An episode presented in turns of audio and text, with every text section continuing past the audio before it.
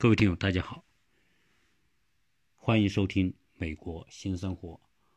这次从纽约回来的路上呢，我们在华盛顿停了两晚，呃，利用这个时间呢，我们就去了一下华盛顿，啊，参观了一下美国的国会大厦。所以，呃，这一期呢，想跟大家聊一聊这个我所见到的国会大厦和它的一些情况。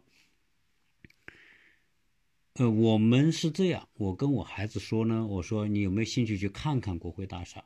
因为他们现在学到的历史、美国政治里面呢，啊，就有这个国会的内容啊，美国的三权分立。我在前几期里面正好聊到一个美国的这个分权体系，那美国的体制里面它主要是分权，所以我说你要不要去了解一下这个国会大厦，亲眼看一看？让你有个深刻的、真实的感受。他说可以，那我就让他预约啊。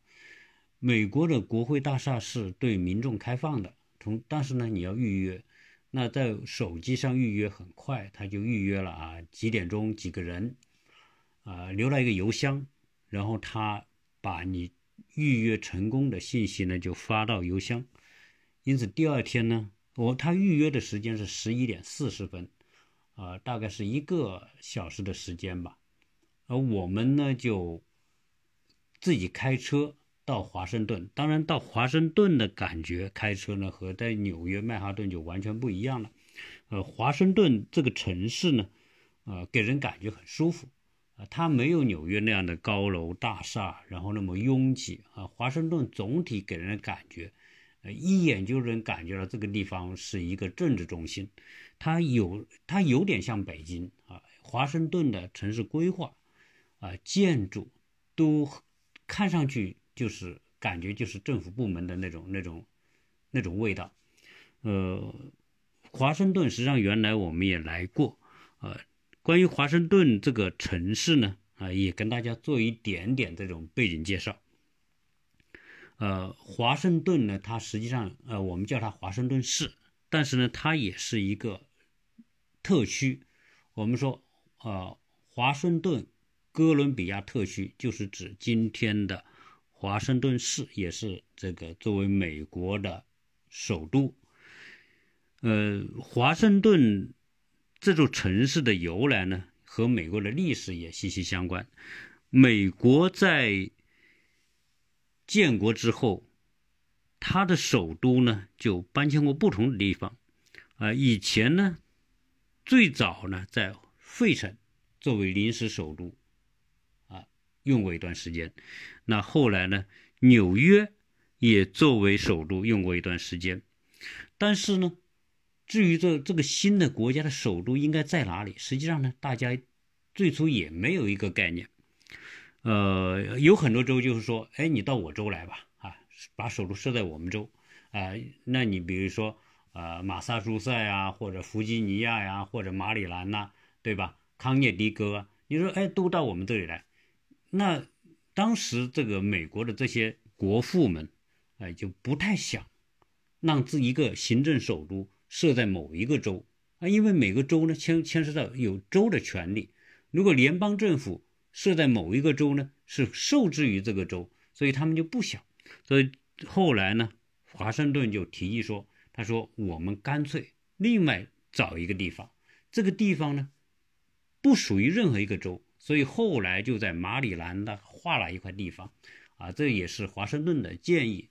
那后来由这个汉密尔顿呐、杰弗逊呐，他们就在现在的波多马克河口那个地方呢，他们就划了一百英里的一百平方英里的这个地。”啊，一百平方英里的大概是一百七十七平方公里，啊，就是不是特别大，所以呢，这个地方划出来的就作为这个新国家的首都。今天这个华盛顿特区呢，我们叫它叫华盛顿哥伦比亚特区。最早呢，用的是哥伦比亚特区，呃，用以纪念哥伦布发现新大陆。后来呢，这个华盛顿在一七九九年呢就去世了。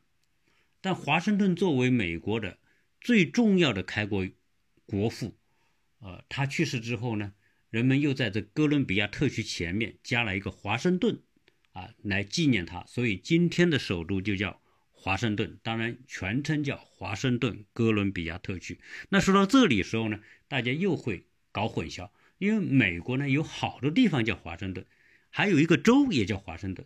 美国的华盛顿州在哪里呢？大家可能会说，哎，是不是跟华盛顿在一起呢？啊，不对，不是跟这个首都在一起，恰恰相反，它在美国的西北角。那如果说到一个城市，大家一定知道叫呃西雅图。那西雅图是在美国的西北角，那华盛顿州和西雅图那就在一起了。也就是说，西雅图是华盛顿这个州的一个城市。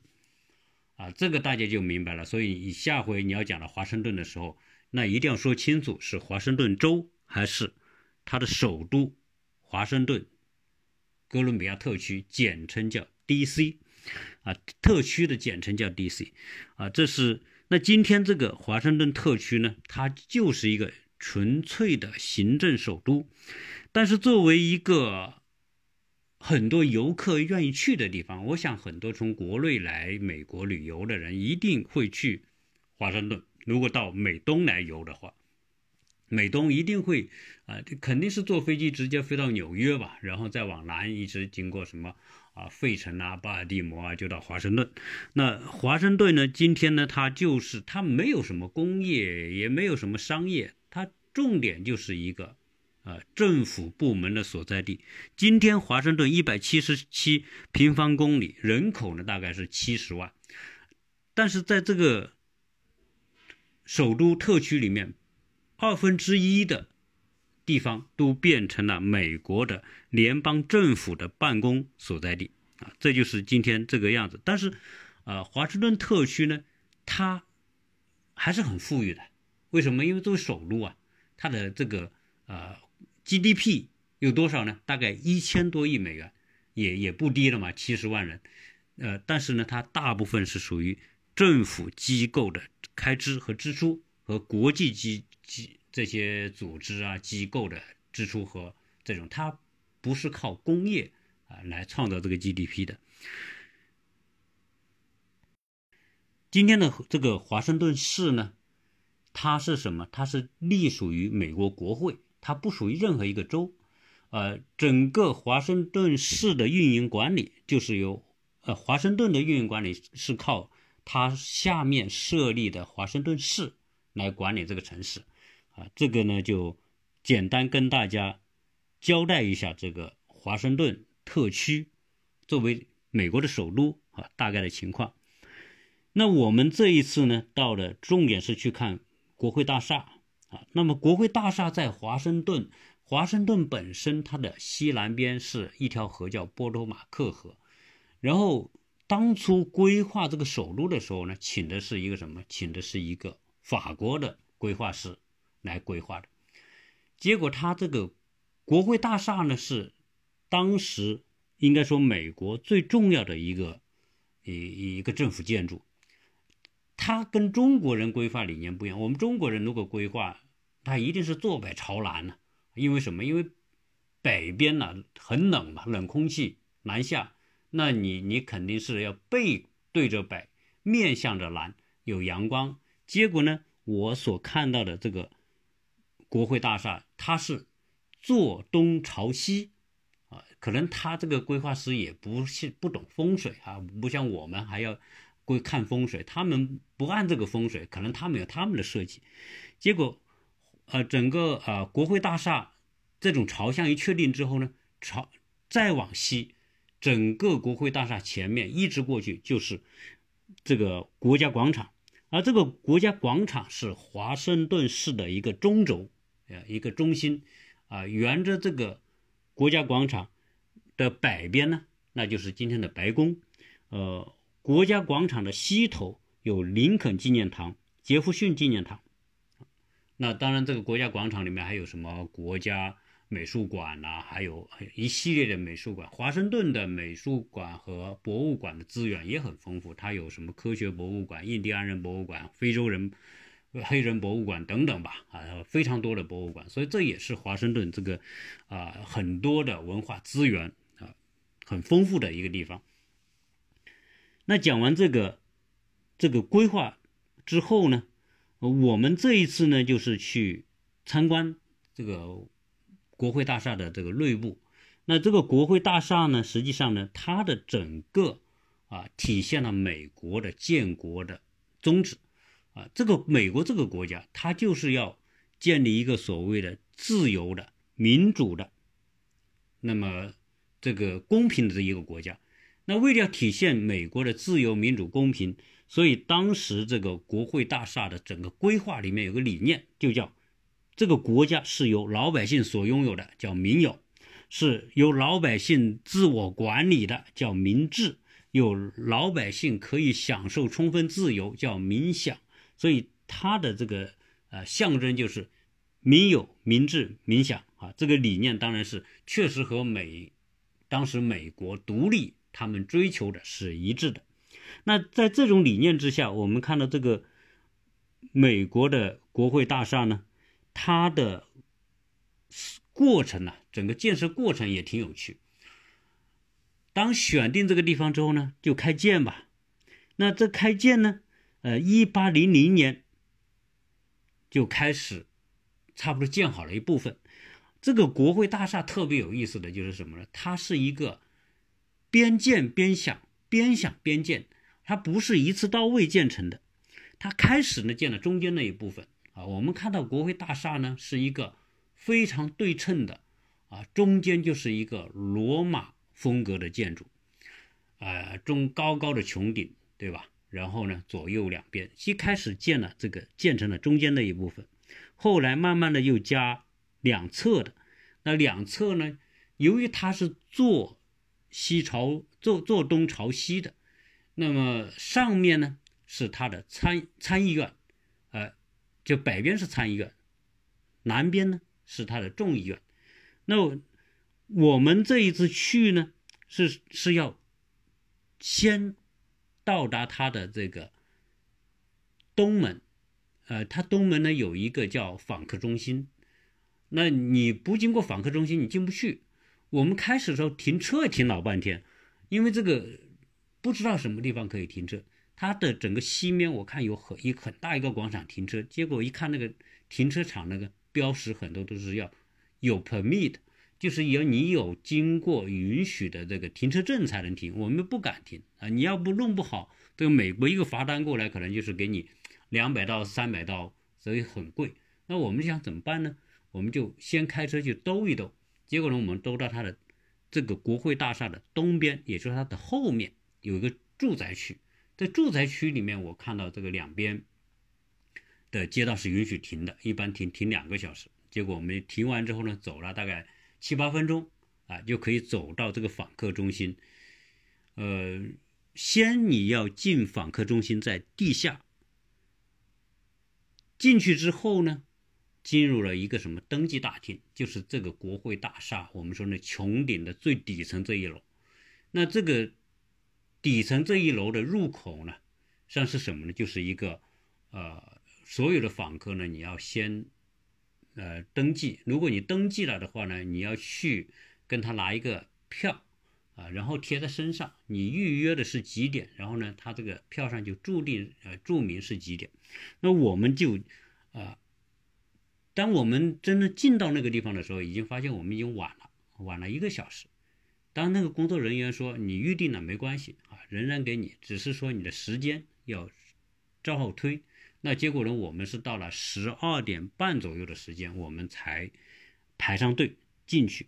那这个整个国会大厦这个规模当然是特别大，它的整个东门是一个巨大的铜门啊。讲的是什么呢？讲的这个铜门上面呢，这个雕刻的是哥伦布发现新大陆的情况。这一个东边这个门就重达十吨啊，这个特别漂亮。然后呢，我们呃排完队之后呢，有工作人员带队，啊，基本上呢就是二十个人左右的一队。那先呢让你进到一个什么呢？通过地下那个大厅，地下大厅呢，他给它取名叫解放大厅，啊，每作为空间嘛有个主题，而因为当初呢这个啊林肯通过美国内战之后呢，就让黑人奴隶得到解放，结果把这个厅啊取名为解放大厅，然后所有的人呃根据安排，他整个参观呢实际上是一个公共空间的参观，呃那些他整开辟成这种旅游的线路。那先呢要进到一个演播厅，啊，干嘛呢？要看电影。这个电影呢就是介绍美国的国会大厦和美国建国的，大概十分钟左右。啊，这个片子拍的还挺有意思的啊。这个你大体上呢可以了解一下这个当初这个建国的情况、基本情况，这个楼的规划以及楼当时这个呃重建，因为它是是被烧过啊，后来呢又重建啊，所以呢看完之后呢。你才继续往上走，那我们就啊跟着这个导游，这工作人员吧，他实际上就是告诉你这个他的一些历史。那首先我们到了一个空间是什么呢？到了是一个现在已经开辟成一个展示空间、纪念空间，它就是最老的美国的最高法院那最高法院。当初的办公就在国会大厦里面，有一个四分之一圆的一个地方，呃，看到有这个九个大法官的这个位置，然后有律师，有有有被告、原告，就是啊这种法庭的这种格局。而在这个老的最高法院里面，曾经杰弗逊的这种就职典礼啊。就在这个最老的最高法院的场地里面进行的。看完这个老的最高法院之后呢，导游就带我们到了那个三楼最中间的中央大厅。这个中央大厅这个高度特别高，就是我们远处看美国国会大厦中间不是一个圆的一个穹顶嘛？这个穹顶就是罗马建筑的这个典典型的特征。如果你去梵蒂冈大教堂的时候，也是一个穹顶啊，穹顶本身它有采光很高。这个国会大厦的穹顶高度五十三米，直径三十米。我们以前呢一直认为这个穹顶里面可能是分几层，估计里面还是办公的空间呢，说或者是开会的地方呢。结果你进去时才发现，整个穹顶是空的啊，一直从三楼到顶。啊，那么高的空间全是空的，呃，它这个顶呢被象征叫自由，而在这个穹顶的空间之下呢，是一个展示厅，展示了多少呢？展示了九十四座的石雕和铜雕，这些石雕和铜雕都是美国历史上的那些国父，重要的历史人物。同时，在整个穹顶四周呢，有八幅历史油画。讲的是什么呢？讲的是美国历史建国当中的八件重要的事情。而在整个穹顶的顶上，有一幅画。这幅画呢，画的是啊华盛顿啊，它的主题叫天堂中的华盛顿啊，上帝和华盛顿在一起。实际上，美国人经常有一句话叫啊，上帝保佑美国。那这个主题呢，就是反映啊这个。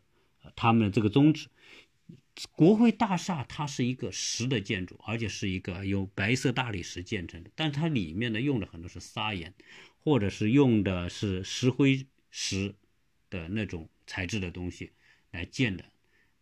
但是呢，由于这个穹顶很高，那这么长时间以来呢，它的这种安全性被人质疑，所以后来也加固，呃，用了很多的这个不锈钢来。来来加固整个内部结构，中间这个穹顶装饰了大量的这些这些雕刻，呃，曾经他在这个画这些油画的时候，请的是意大利的画家，结果有一个画家在画画过程当中摔下来，啊，摔死了，后来又请他们他的学生继续来完成这些画，今天这些画呢？啊，都是原作。我我还问他这些画是不是原作，那他很肯定这些就是当时的原作。美国国会大厦在历史上呢曾经被烧过，啊，为什么会烧呢？啊，这就讲到有一个叫第二次美国独立战争。实际上讲这个第二次美国独立战争呢，实际上是很冤枉英国人的。这个事情呢，发生在一八一四年，当时说英国又一次侵略美国，实际上这个和历史是不相符的。美国独立之后，英国是成立的，承认美国的独立的，只是在一八一二年到一八一四年期间呢，这个美国人呢，看到英国。和法国和拿破仑正在打得不可开交的时候呢，当时的这美国呢就吃了雄心豹子胆，说：“哎，趁着英国没有精力管我们的时候，我们就把这个他北边的加拿大给收复过来吧，让加拿大也变成我们美国。”所以结果是美国先挑事，但是这个美国挑事呢，他轻视了，他小看了英国人，他以为这个英国人呢没有什么军队，这个北边加拿大这个。军队呢都是加拿大人，我们派点军队就把他灭了，然后呢把加拿大就就要过来，啊，就占领他。接下来哪知道呢？他们派出军队，这个当时的美国啊还没正正规军，只有不到一万个人的民兵部队，结果派成三支部队去进攻加拿大，结果被人家打得屁滚尿流，啊，打不赢。只是当时的这个美国海军打了几场胜仗，结果呢就拉平了。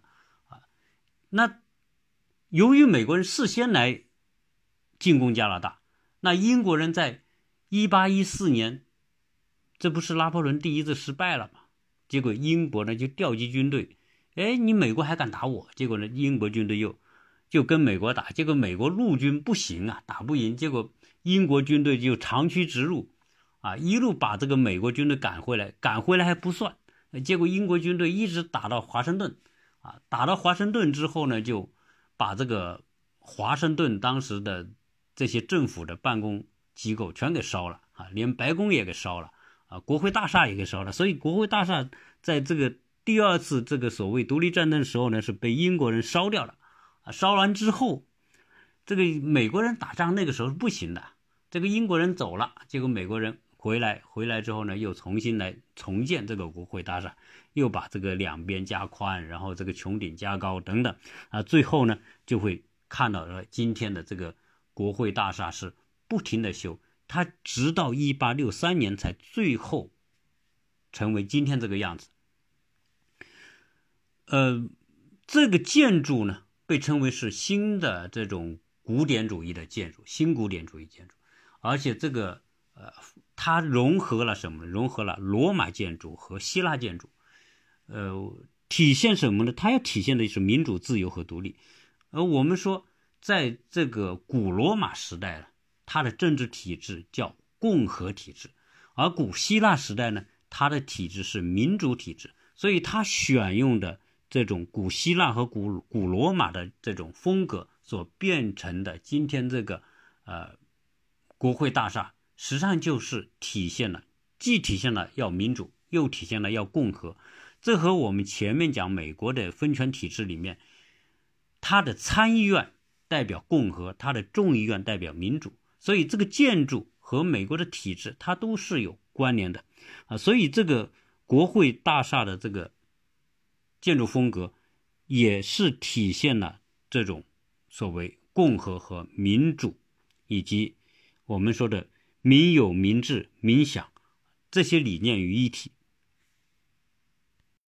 我们在二零一四年的时候去看过一次，那时候国会大厦正在装修，它这个穹顶呢搭了架子，然后呢这个呃很多地方盖起来了啊，我们就实际上也不能进去看。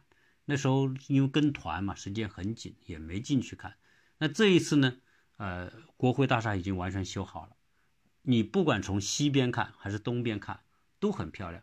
那这个每每四年一届的总统的就职典礼啊，就在国会大厦的这个草坪，有时候是在东草坪，有时候在西草坪。那整个的这种呃国会大厦，你从远处看的效果，那还是相当的气派，相当漂亮。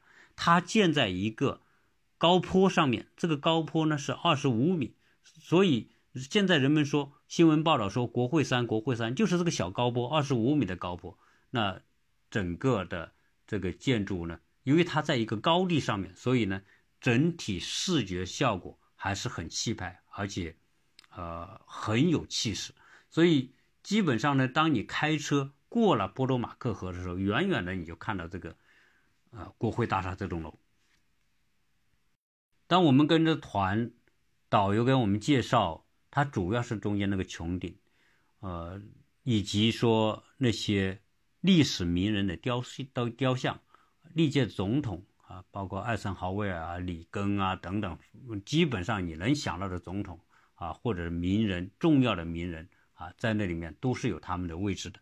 那看完之后呢，呃，讲解完之后呢，基本上就出来了。因为国会的众议院和参议院开会，它是有标志的。比如说，它的北侧北翼是参议院，南南翼是众议院，哪一个？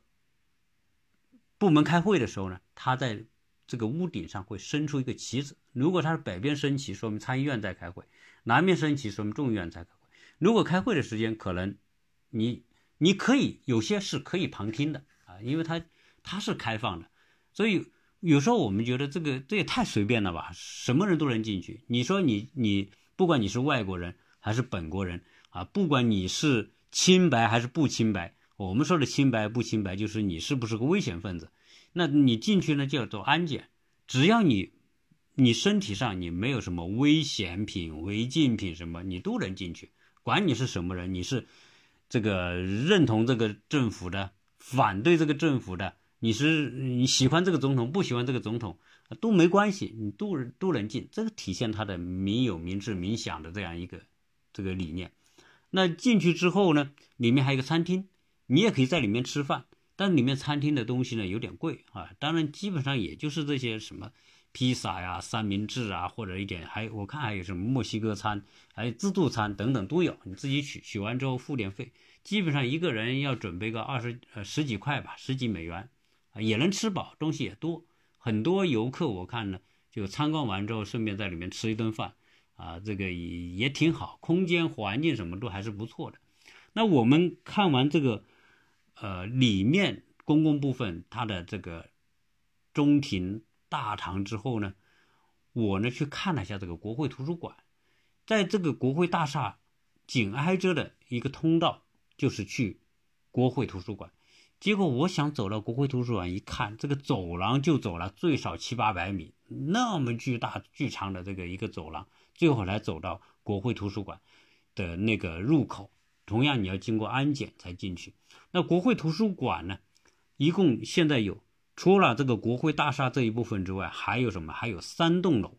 这三栋楼分分别是三位美国总统的名字来命名的，一个是杰弗逊大厦，一个是亚当斯大厦，一个麦迪逊。啊，杰弗逊、亚当斯和麦迪逊都是啊美国的这个开国的总统。那今天的这个国会图书馆呢，特别巨大。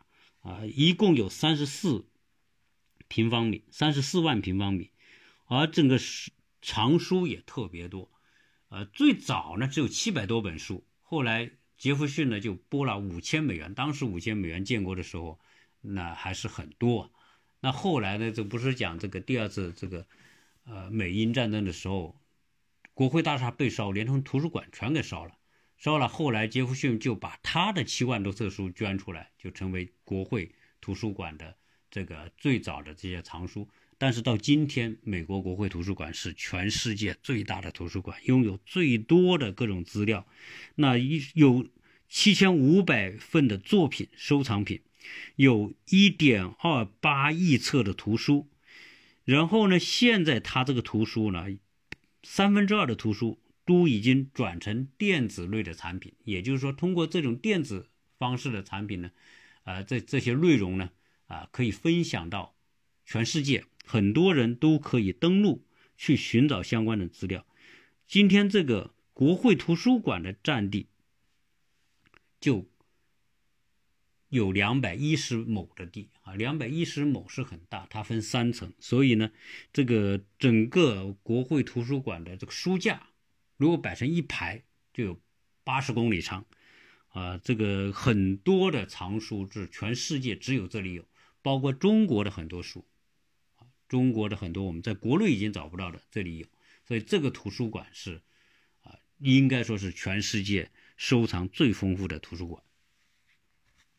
那今天呃看这个国会大厦啊，基本上呢就是花了两个小时，连同国会图书馆走一圈啊，也就也就看完了。